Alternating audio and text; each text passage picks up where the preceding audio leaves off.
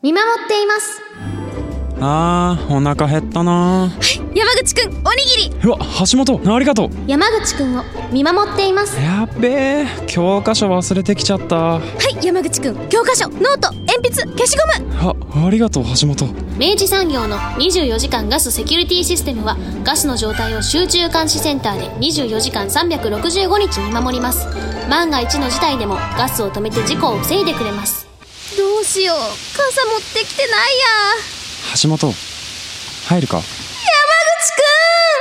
暮らしにプラスの価値を。明治産業明治産業プレゼンツアワーカルチャーアワービュー今週は劇団非売れ線系ビーナスの田坂哲郎さんをお迎えして演劇ネバーダイをお送りします。この番組には2回目のご出演になりまして、はい。えー以前はあの三好くんは一緒にお話できなかった日だったと思うんですけどはい。えー今回はひ三好さんも交えてうん。伺っております、いいタイトルですね。演劇ネネバーダイ。演劇は死なないと。そういうことですよ、ね、いやでも本当あのお話聞かせていただいた、うん。あのでこのタイトルつけたんですけど、うん。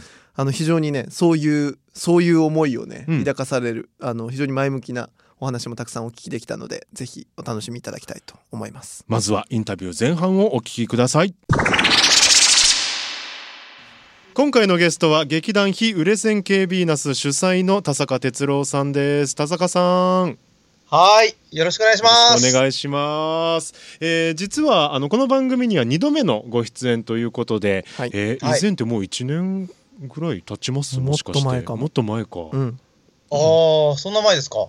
うんその際はあの田坂さんがいかにこう振動と呼ばれていたのかですとか あのまあ劇団の成り立ちからいろいろ伺ったかと思うんですけどそうでしたね。はい、はい、そうでしねた。振動なんですよこの方振動と呼ばれておりました。神のえわらべと書いて振動神のわらべだったわけですねえこれマジで呼ばれてたんでね、もう。本当本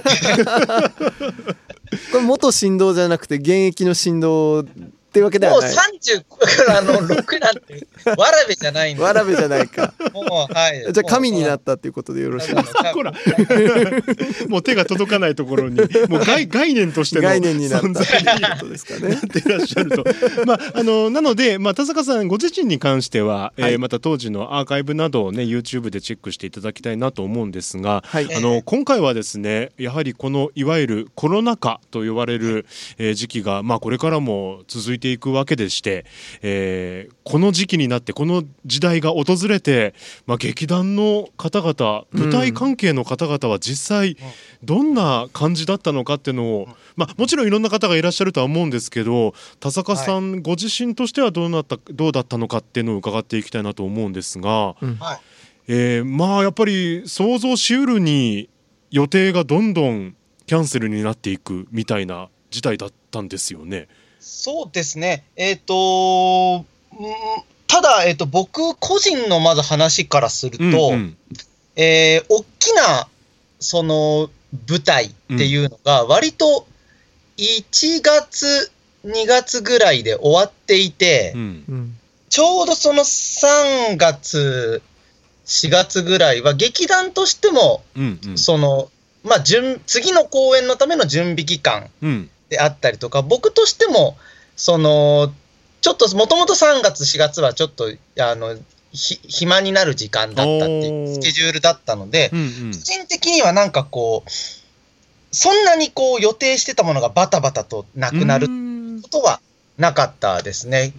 はい。その劇団として受けてたお仕事としても、まあ一つか二つぐらいだったと思います。もともと受けていて、うん。えーっと、それがキャンセルになっちゃったっていうのは、うんうん。そんなに多くなくって、うーん。じゃあもともとまあまあ例えばこう制作の期間に当てる予定だった時時期だったってことですかねそうですね。うん。なので、まあ逆に言うと、その、その、まあ今、その分完全に制作がストップしちゃってるので、うん。今ちょっと再スタートが切れずにいるといううん。段階ではあるんですけど、なので、えっ、と、スケジュールがバタバタとということは、そんなに、あの、個人としてはなかったですが、ただ、うちのやっぱり劇団員うんっていうと、やっぱり、やっぱり3月、4月ってそもそも公演の多い時期ではあるので、うそうなんですね。はい。やっぱりあの、まあ、福岡、まあ、福岡、他の地域は分かんないですけど、福岡で言うと、やっぱりその、例えば、えーっと、大学の、その、卒業公演である。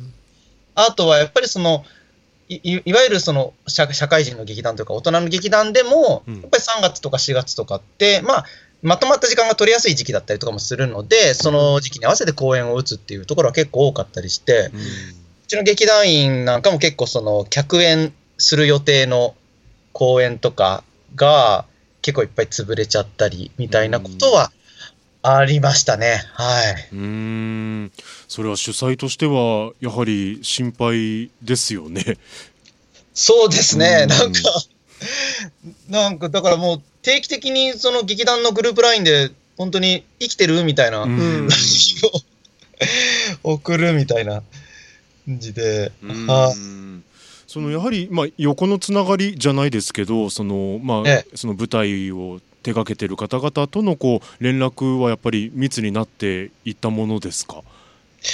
そうですね。ただやっぱりその、なんか急にやっぱりこの事態になって、バタバタとみんなそれぞれの、なんか、ああた新しい暮らしというか、うん。その状況整理みたいなのに追われていったことで、なんか、逆にその、ちょっとやっぱり落ち着いてきて、4月入ってうんぐらいからようやくちょっと一回劇団で、ズズームで話そうかみたいな感じになったりとか、っていう、うところで、なんか最初はちょっと、なんか今だからこそみんなでオンオンラインで集まろうみたいなことになかなかなれないうんいい感じがちょっとうちの劇団としてはありましたね。うんあと、まあ、これ前ご出演された時も伺ったんですけど、まあ、やっぱり舞台というものは劇団があってそれだけじゃ成り立つものじゃなくて、まあええね、劇場の方ですとか、まあ、音響照明その他さまざまな方が、えー携わって出来上がるものじゃないですか。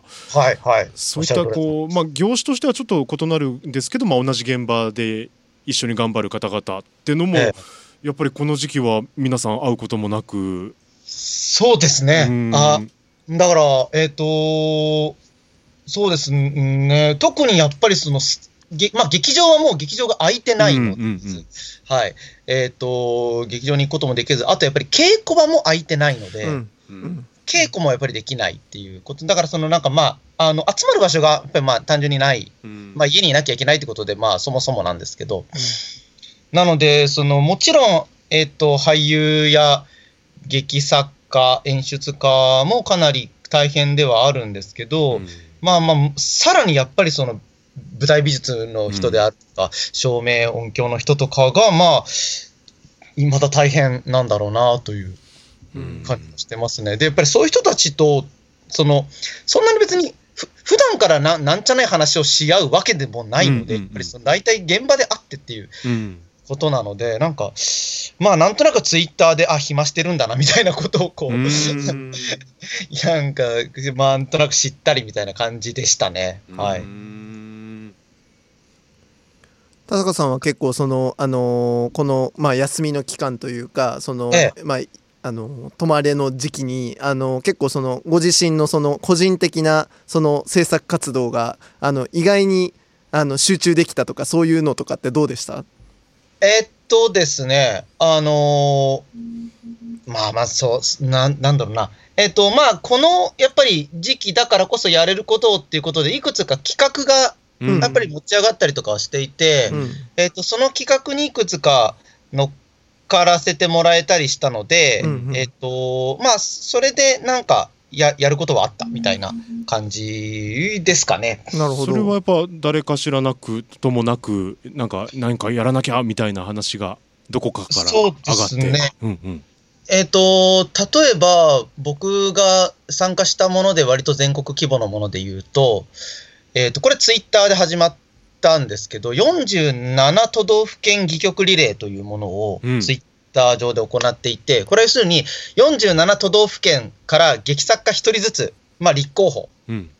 で上がっていって、えー、1人 1, ページで、まあリレー方式で47ページの戯曲を書こうという。へえ面白い。企画が持ち上がって、これまあハッシュタグで47都道府県記憶リレーとかでこうついてくる読めるんですけど、うん。これはもともと長崎の劇団広志軍という劇団の荒木くんが、はいはい。まあ最初に、要するにこう、歌手の人はう歌つなぎとか、うん。芸人さんはギャグつなぎリレーみたいなことやってる中、演劇人に何かできないかみたいなことをつぶやいたら、それにまあ、愛知の、えー劇演劇人の方であるとか、北海道の演劇人の方であるとかが、まあ、賛同して、わーっと企画になっていった。うーんはい。で、これに僕も福岡代表でわーっともう立候補して、参ー加しまして、はい。あじゃあ37ページも書いております。まずはその47都道府県それぞれ一人ずつ立候補を募ったっていう始まりですか？そう、そうなんですよね。はい。んだから結構最初、本当にね、最初の1日で半分ぐらい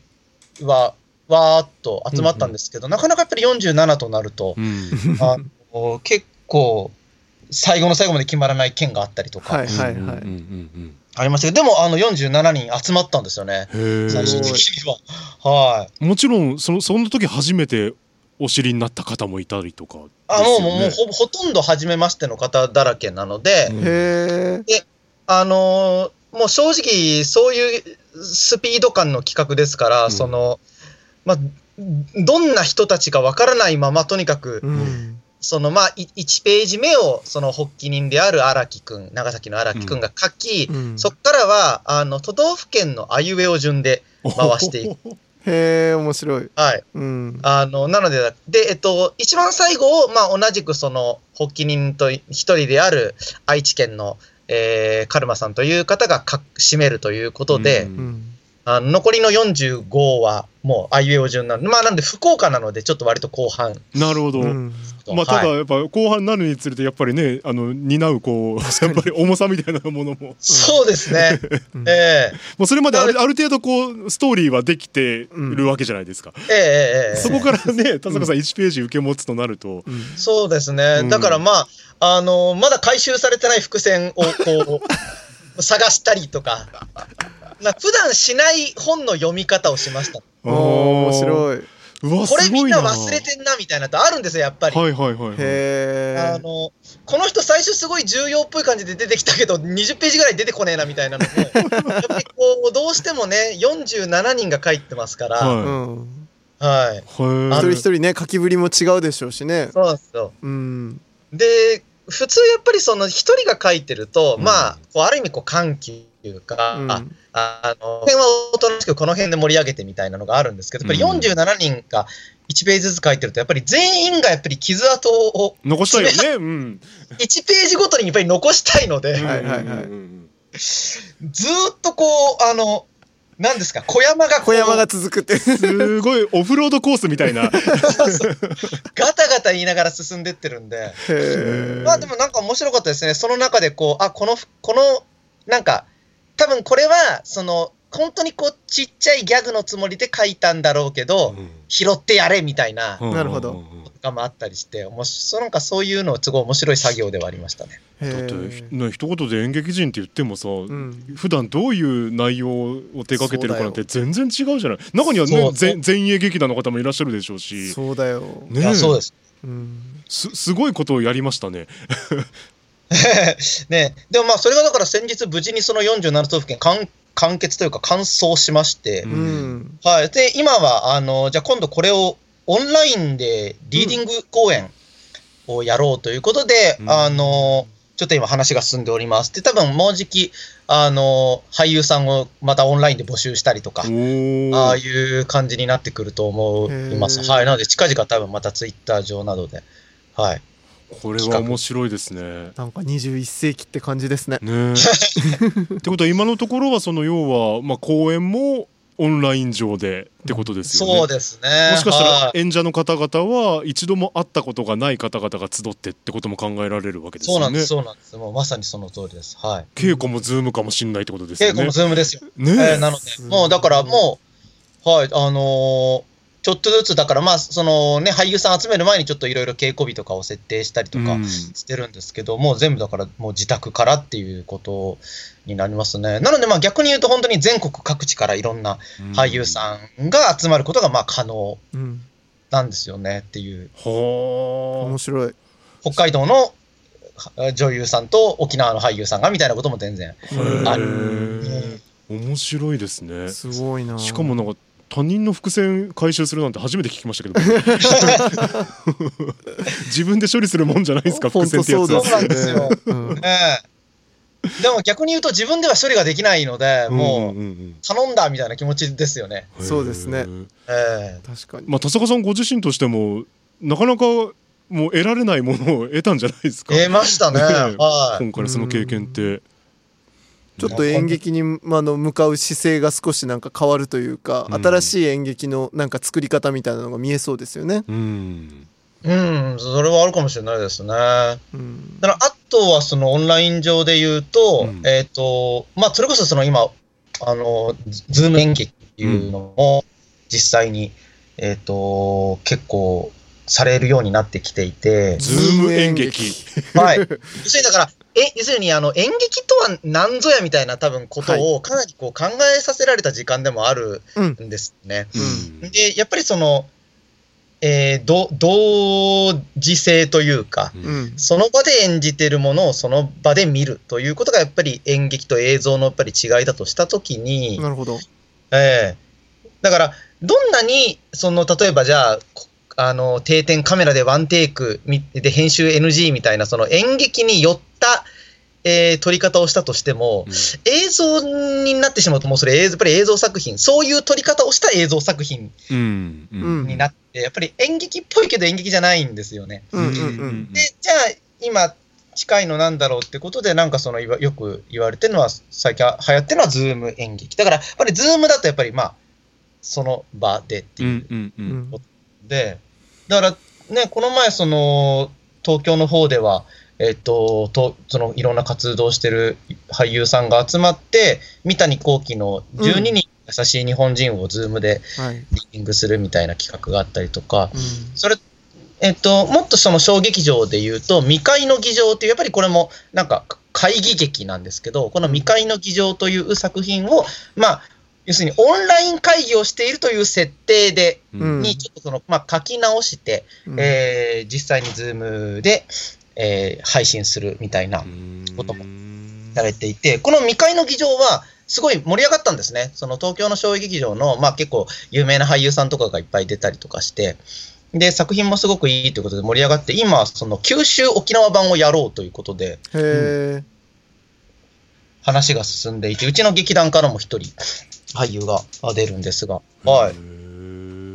九州沖縄版をやるみたいです。それもですね、だからもう完全にツイッターだけで募集し、ツイッターだけで、うん。で、で、多分ズームで稽古をして、もう一度も会わずに本番を迎えるんだと思うんですけど。う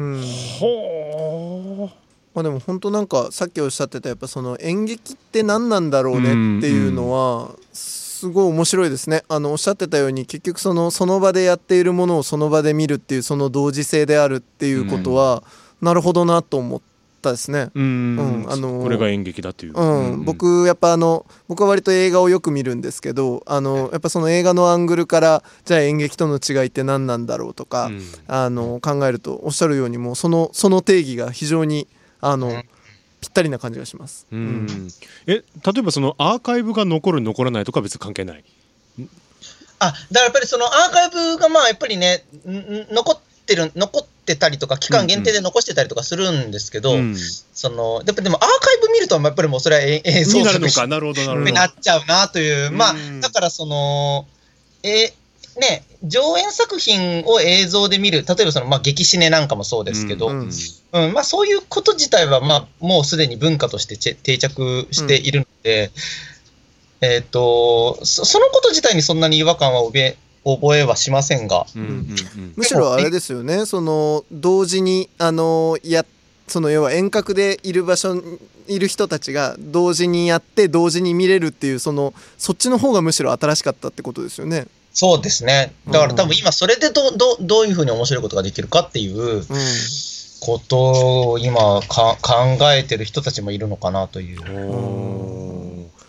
どうなんだろうでもやっぱりお仲間の中にはもうやっぱり劇場でっていう方ももちろんいらっしゃいますよねももちろん、ねそうそうだと思います。はい。だからうん、あの、なんか、あ新しいことをやるだけが全てではないなとも思いますし、うんその今はもうちょっと、そのあ、集まれないのならば、今はちょっと、あの、爪を研いでおこうみたいな人たちも当然いるうんと思うし、そういう人たちにも、まあなんか重要だよなとは思っています。でう、んなので今、今はそのなんか、えっ、と、演劇人が演劇やれないので映像のの土俵にお邪魔してる段階かなと思ってるんですよなるほどな。ううんんうん個人的にはですね。うん。なので逆にこっから、あ、あなんだ映像の方が面白いじゃんってなる演劇人がいるかもしれないし、うん。えーやっぱそれはそれでいいいいんだろうしという感じで、だから今後どうなっていくか、ちょっとどどういう流れになっていくかは分かりませんが、まあ楽しみだなという感じがしますね。うん。まあ、音楽の世界だと結構もうずいぶん前からねその一度も会ったことないアーティスト同士が音源を送り合って一曲できたりとかっていうのは、えーもうねやるようになってからもう10年以上は経ってますけど、うん。なんか個人的なイメージではやっぱりね舞台とかその演技をする上では、なかなか合わないまま、うん。同じ作品の中の登場人物になるっていうのは難しそうだなって思ってたんですけど、うん。そうでもないんですね やっぱりね、うん。人によってはうね。ん。うん。でもね、まあでもやっぱり新しい、その、新しい演技の方法みたいなこととかが多分、うん模索されていくんだと思います。やっぱりその、ズームでお芝居をするなら、うん。ズームでお芝居するのに適した演技法みたいなのが多分はいはいある、あるはずで、これは多分今後その、えっ、と、そういうのに多分長けた人たちとか、うん。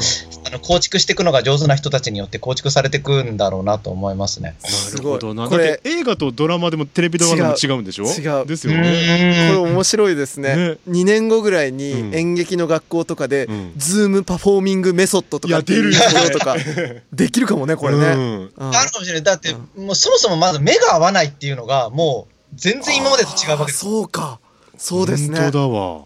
演劇の、演劇の教科書の1ページ目って、まず目を合わすことからやるんですから。なんならそうなんですね。面白い。そうか、それが不可能なわけですからね。そうなんですよ。うん。だって、やっぱりね、ああの俳優目が合わないんだよね、なんてのを、こう、居酒屋でこう、ちょっと喋ったりとかするのが、ズームだともう目が合わない前提から始まるので、うんじゃあ何を合わせるんだみたいなことになってくるんだと思うんですよ。すごいな。これ入学の時に最初に聞かれるかもしれない。あなたズーム俳優になりたいの？舞台俳優になりたいの？みたい あるね、これあると思う、あると思う。なあるようん。ねこれね。そうすか。ご田坂さんはその教鞭を取るじゃないですけど、その指導者としてもね、はい。あのご活躍ですけど、はい今のその学生さんといいますか生徒の方ってあ会えたりはしないでしょ？ままだもう会えてます？いやいや、えっ、とですね、ちょっとずつ対面授業も始まってうんうんまして、あの、それこそ僕今日ちょっと、あの、午前中というかは、旧三、大で授業を取ったんですけど、あの、もうだから、いまあ、い一応その、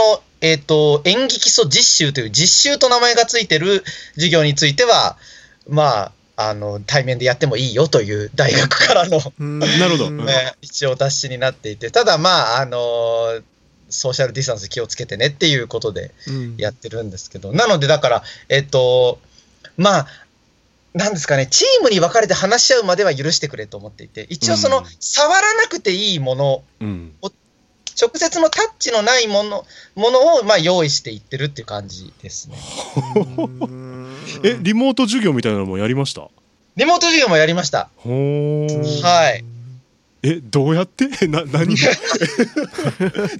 ごめんなさい全然想像がつかないんですけど。面白い。いやいや、うん。もう、本当に、それはもう、こっちも同じで、どうするの？みたいな。うん。だから、やっぱり、その、最初の頃はですね、そういう指導、指導なりわいとしてる人たちとかで、うん。やっぱりツイッター上とかで、その知らない人とか同士でですね、うん。ちょっと情報共有しませんかみたいな 流れが起きたりとかししましたね。うん。何やってます？オタクではみたいな。だからまあ、なだから、つ例えば体全身が映せれば、例えばその何か、ジェスチャーでものを伝えるみたいなことだったりとか、うんうんなんかその言葉を使わないコミュニケーションみたいなことは多少やれたりとかはするのうん。で、ちょっとまあそういうところから始めてみたりとかはありますけど、まあでも本当に探り探りですね。何が正解か全くわからない。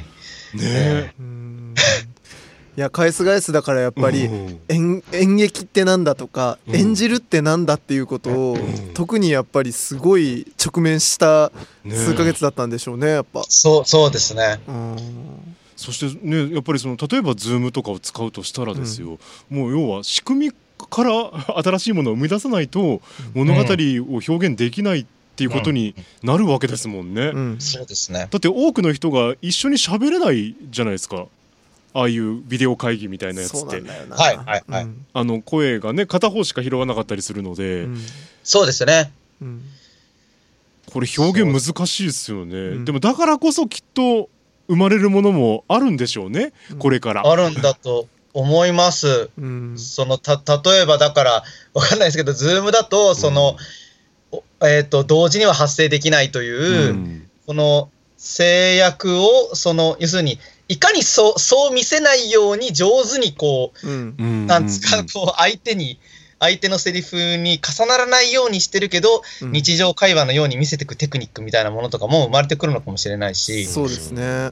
あるいはもう小津安二郎みたいにうん。徹底的にそのカメラをあの切り返しでずっとやるみたいにこっちが喋った。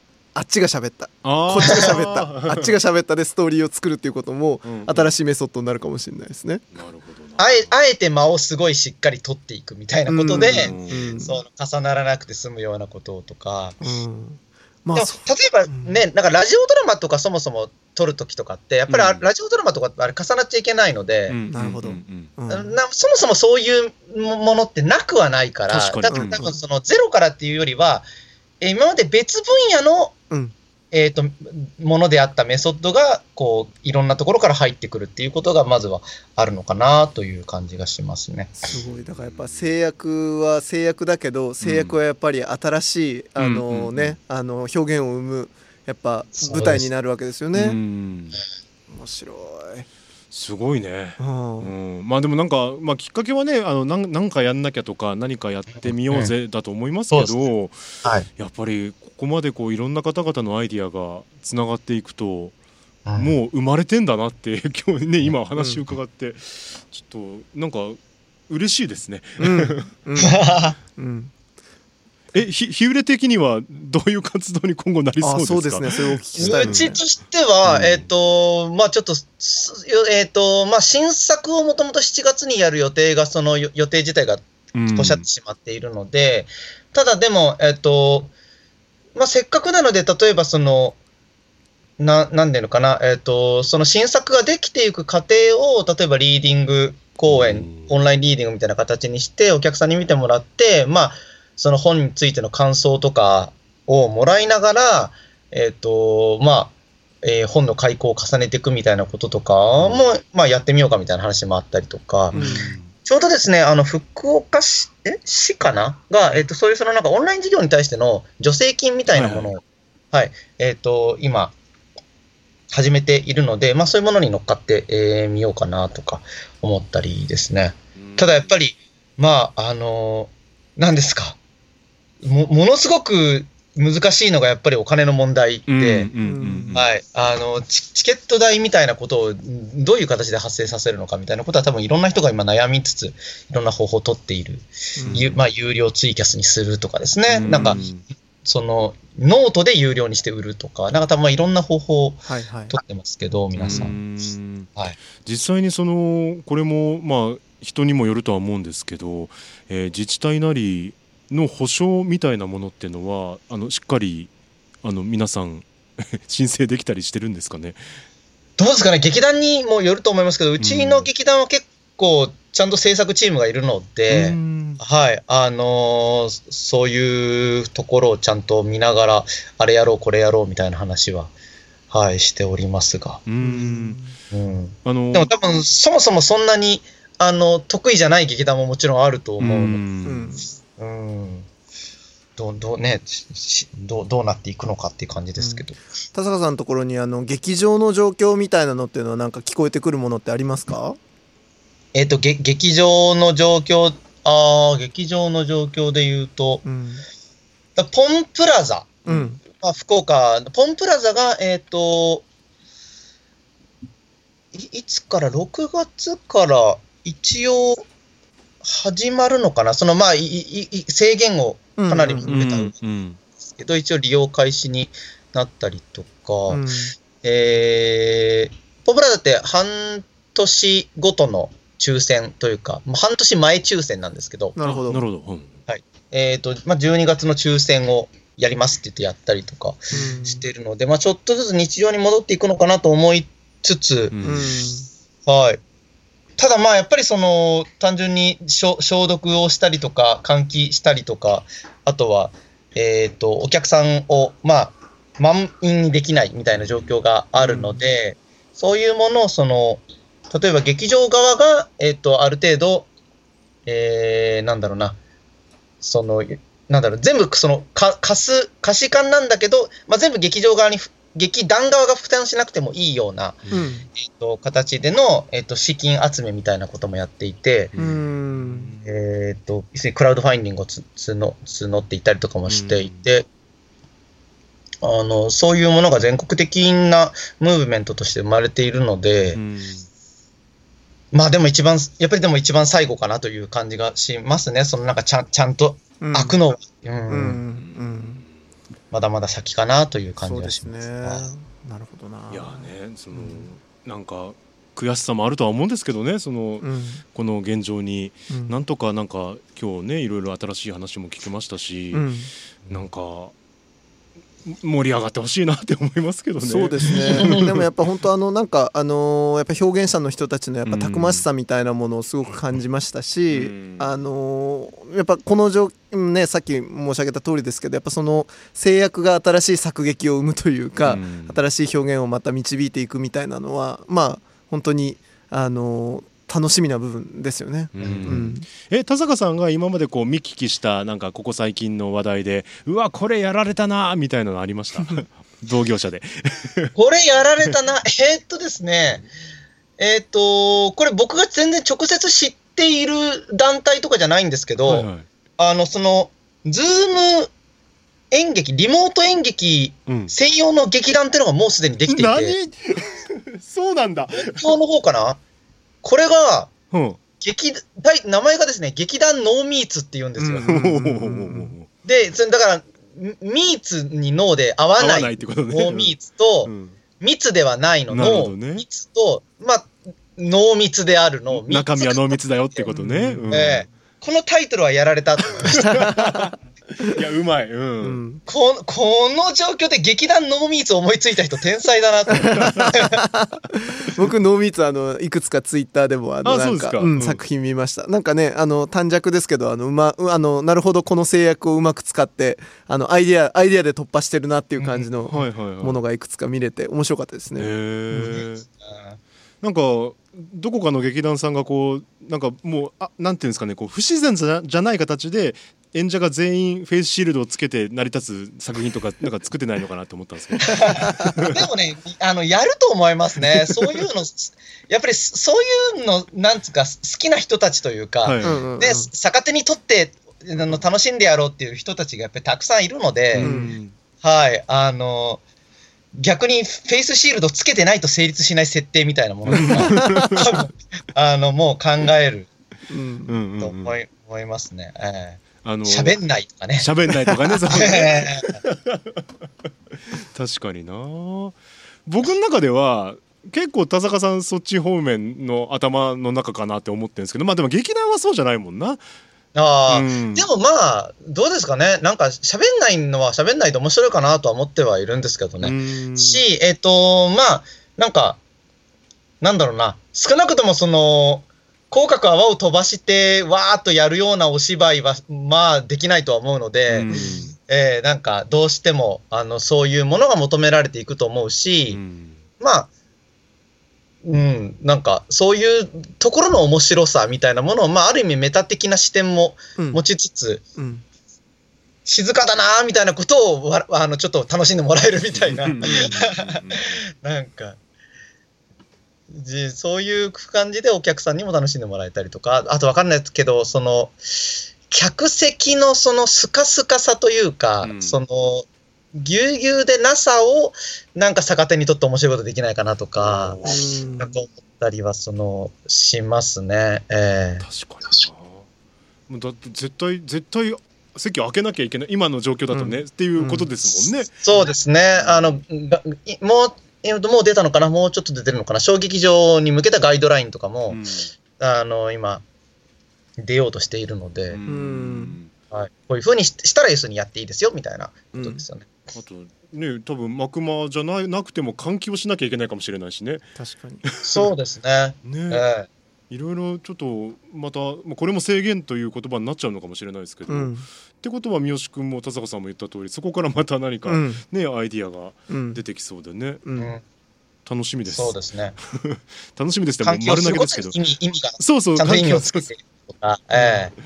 確かにね。へいや面白い。いや面白い。これは本当に面白いお話がたくさんお聞きできました。あのーなんか今世に訴えたいことあります？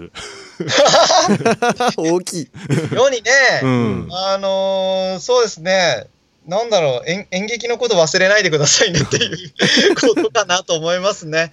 あの、わわまあ、やっぱりなんか、なんだかんだやっぱり忘れられないように我々頑張ってるっていうところも多分あるので、うんはい。あの、でもやっぱり最終的にはやっぱり、あの、げ劇場なり、うんまあ、舞台でおお客さんと、んあの、時間の同じその場所と空時間を共有しながら、あの作品を一緒に作り上げていくっていうことに、叶うものはないなとやっぱり思うので、うんいくつか作品をこういうオンライン上とかでやってみて思ったのは、うんなのでまあ、なんかその時が来るまで、ちょっと我慢だなという感じですね。はい。あのこの人はそうなんですよ。もうお客様を楽しませる楽しんでいただきたいっていうのがもう一番のうん。行動理念の方なので っていうのを前回伺ったんですけど、うん。うん。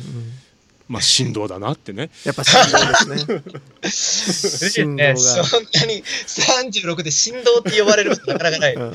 ついにわらべが外れかけてますねやっぱりねこれはね。ね。神の域が見え概念としてのね、ええ。ついに見えてきたいや本当あのすみませんあの大変な中、えー貴重な話を聞かせていただいてまたなんかあの状況変わったりとかね、うん。えーまたいずれ今の日暮れ線形ヴィーナスのお話も聞きたいですし、えーはい。またお話聞かせてください。はい、ありがとうございます。というわけで今回ははい。ありがとうございました。はい、ありがとうございました。ありがとう。ございました。クイズ明治アタック。あなたのチョイスが未来を変える。問題です2016年4月の自由化以降生活に合わせて選択できるようになったのは？電気。正解。では明治産業で電気と組み合わせて料金をお得にするプランを作れるのは？がガス。正解。では明治産業電機の契約に切り替えるときに必要なものは？最新の電気の検針票が手元にあればスムーズ。良いでしょう。では賃貸住宅マンションアパートでは？一部を除き切り替え可能。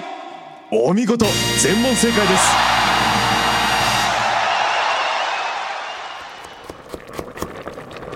おいお母さん。うちのガス明治産業だっけ？